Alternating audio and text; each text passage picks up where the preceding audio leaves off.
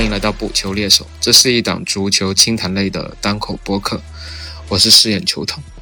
这期节目我们继续聊世界杯的话题啊。上一期已经聊了 A 组，那这一期我们来看看 B 组。B 组是由英格兰、威尔士、美国和伊朗这四支球队组成。从目前的小组各队赔率来看，英格兰显然是大热门嘛。然后，另外来自大英帝国的威尔士排第二，跟美国队其实上是并列。而实力稍逊一筹的就是来自亚洲的伊朗。那闲话少说，我们首先就从三狮军团英格兰队开始聊起吧。相信很多球迷对这支英格兰队并不太陌生，但聊起他们在世界杯上的表现，却稍微有点差强人意啊。自从在1966年本土的世界杯夺冠之后。他们很长一段时间都跟世界大赛的决赛无缘啊，直到2018年打进了世界杯的半决赛，，2020年打进了欧洲杯的决赛。虽然最终点球失利，但这些迹象实际上表明了英格兰队在世界大赛还是取得了一定的突破的。回顾这一次的世界杯预选赛，相对来说对英格兰还是比较轻松的。十场比赛赢了八场，平了两场。这个过程里面打进了三十九个球，只丢了三个球，这个表现应该说是相当可以了。而索斯盖特在二零一六年执掌国家队以来，是英格兰国家队第二高胜率的一个主教练，百分之六十一点五，仅次于卡佩罗的百分之六十七。最近几个月，球队又开始出现了一些起伏。在六月和九月两个非法比赛日里面，英格兰是一败再败啊，直接史无前例的从欧国联 A 组降到了 B 组。虽然这让索斯盖特整支球队都背负着比较大的压力啊，包括索斯盖特的帅位也有点风雨飘摇，但是这应该也算是一把双刃剑吧。如果是以之前世预赛那么高调的杀入世界杯那种状态的话，我觉得。未必能够在世界杯赛场上遇神杀神、遇佛杀佛。一般小组赛之王到了决赛圈都没有什么特别好的下场。你这种哀兵状态出征，反而我觉得会让英格兰身上卸下更多的包袱。随着这几年英格兰人才的。涌现啊，大量涌现，整个英格兰队的人员储备是非常充足的，而且新秀非常多，三条线能给到索斯盖特的配置都非常的齐整，特别是中前场，我觉得中前场配置会让很多主教练都十分的羡慕，霍赖斯啊、厄林汉姆啊、福登啊、芒特啊、格拉利斯啊、斯特林、拉什福德、桑乔，太多太多了，当然还有一个最前面的大杀器就是凯恩了。作为上一届的世界杯金靴奖得主，凯恩本赛季在俱乐部的状态都保持的比较好，他的状态应该能够决定英格兰队能走多远。从目前小组赛的对手来看，除了威尔士在打他们的时候，毕竟这种大英帝国的内战，威尔士的水平应该会就是不自觉的提升起来，其他包括美国、包括伊朗，应该都抵挡不住英格兰的小组出现。聊完英格兰，我们正好就来聊一聊他的这位小兄弟威尔士。威尔士其实是在一九五八年就首次获得了世界杯决赛圈的资格了。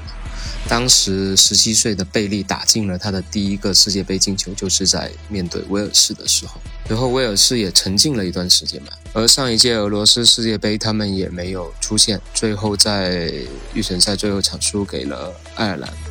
这一次的世界杯预选赛，他们还是相对比较神勇的。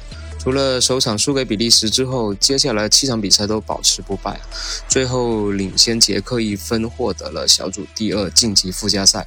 然后在附加赛又一路战胜了奥地利和乌克兰，结束了六十四年没有进入世界杯决赛圈的这个局面了，也算是一路比较坎坷。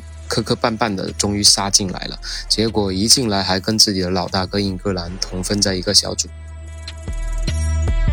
威尔士虽然一直缺席世界杯决赛圈，但他们并不缺乏丰富的国际大赛经验。毕竟欧洲杯他们也算是常客了。而威尔士支球队的打法还是比较简单粗暴的，毕竟大部分球员都在英伦效力，而他们的灵魂人物必然就是我们的大圣贝尔了。虽然贝尔现在早已远赴美职联淘金了，但他对于威尔士来说还是一个核心级的存在吧。从他五场世预赛交出三球三助攻的这个数据啊，贝尔对于整支球队来说还是一个大腿级的存在。包括乔阿伦啊、拉姆塞这些名将，虽然随着年纪的增长，状态有所下滑，但本届世界杯很可能就是他们的最后一次世界杯之旅了，应该还是能为球队发光发热的。说到这个，稍微有点伤感。然后另外一个值得关注的，肯定就是穆尔嘛，这位前场的大杀器，在欧洲杯上已经风光过一次了，期待他在世界杯上的表现呢。毕竟人家也是有华裔血统。跟中国足球也传出过绯闻的，在没有主队的世界杯赛场上，我们不妨也给他加加油吧。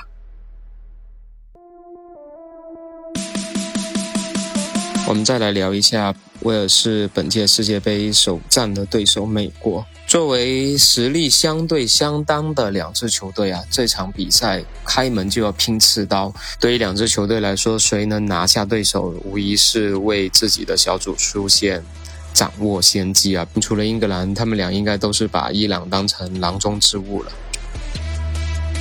再看看这支美国队啊，部分主力选手都是在欧洲足坛闯荡的，包括我们的美国队长普利西奇，包括在尤文的麦肯尼，在多特的雷纳，以及在凯尔特人的维克斯，这些球员成了美国队的一个主力架构。应该说，整体的实力并不弱的，唯一的小小的一个缺陷可能是。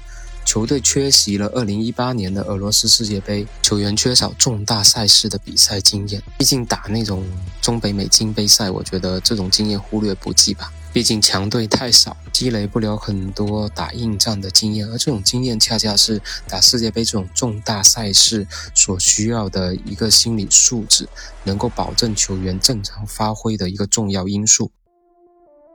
美国在这一小组，我觉得可能最后净胜球会发挥作用。到时候大家可以看看是不是这个思路。我们假设一下，如果他第一场跟威尔士打平，第二场输给英格兰，那第三场就是要在伊朗队身上捞进球数，而威尔士也很可能是这样的一个局面，所以最后很可能就是净胜球数在左右最后的出线名额。那。最后再聊一聊这支可能被捞进球数的伊朗队。伊朗队算是近几届世界杯决赛圈的常客了，虽然他们从没有从小组赛脱颖而出。先说起伊朗队，当然要说他们的主教练奎罗斯了。那是他连续第四次率队参加世界杯。除了奎罗斯之外，伊朗队还有几个在欧洲效力的球员，我觉得可能大家的熟悉度会高一点，包括布伦福德的边锋格多斯，包括洛库森的阿兹蒙。阿兹蒙也算是一名名将了，六十五场比赛打进四十一个进球，也算是国家队的功勋人物了。另外还有来自波尔图的塔雷米，我觉得塔雷米这个人大家可以重点关注一下。上个赛季他在波尔图各项赛事打进了二十六个球，在联赛的金靴奖角逐中仅次于鲁涅斯，所以他还是具备一定的实力的。锋线双星将是伊朗队在小组赛。保身立命的基础啊！伊朗队是本届三支阿拉伯球队，就包括沙特、卡塔尔里面整体实力应该算是最强的。但是想要从这个小组里面脱颖而出，我觉得还是比较难。面对英格兰、威尔士、美国这三个小组赛的对手，两队应该会有策略，特别会把精力。都用在死磕美国队。那么说，并不是说他会放弃打英格兰和威尔士，而只是说打美国队的时候会精气神特别足。毕竟美伊之间的关系大家都是知道的。那九八年他们在法兰西世界杯上也有过遭遇战，当时伊朗是二比一战胜了美国。这个心理优势是非常重要的。对于他们来说，打美国肯定是只许胜不许败，这只是心理上的一种状态啊。必会像朝鲜一样打输了，可能回去还要吃牢饭。当然，这只是玩笑话了。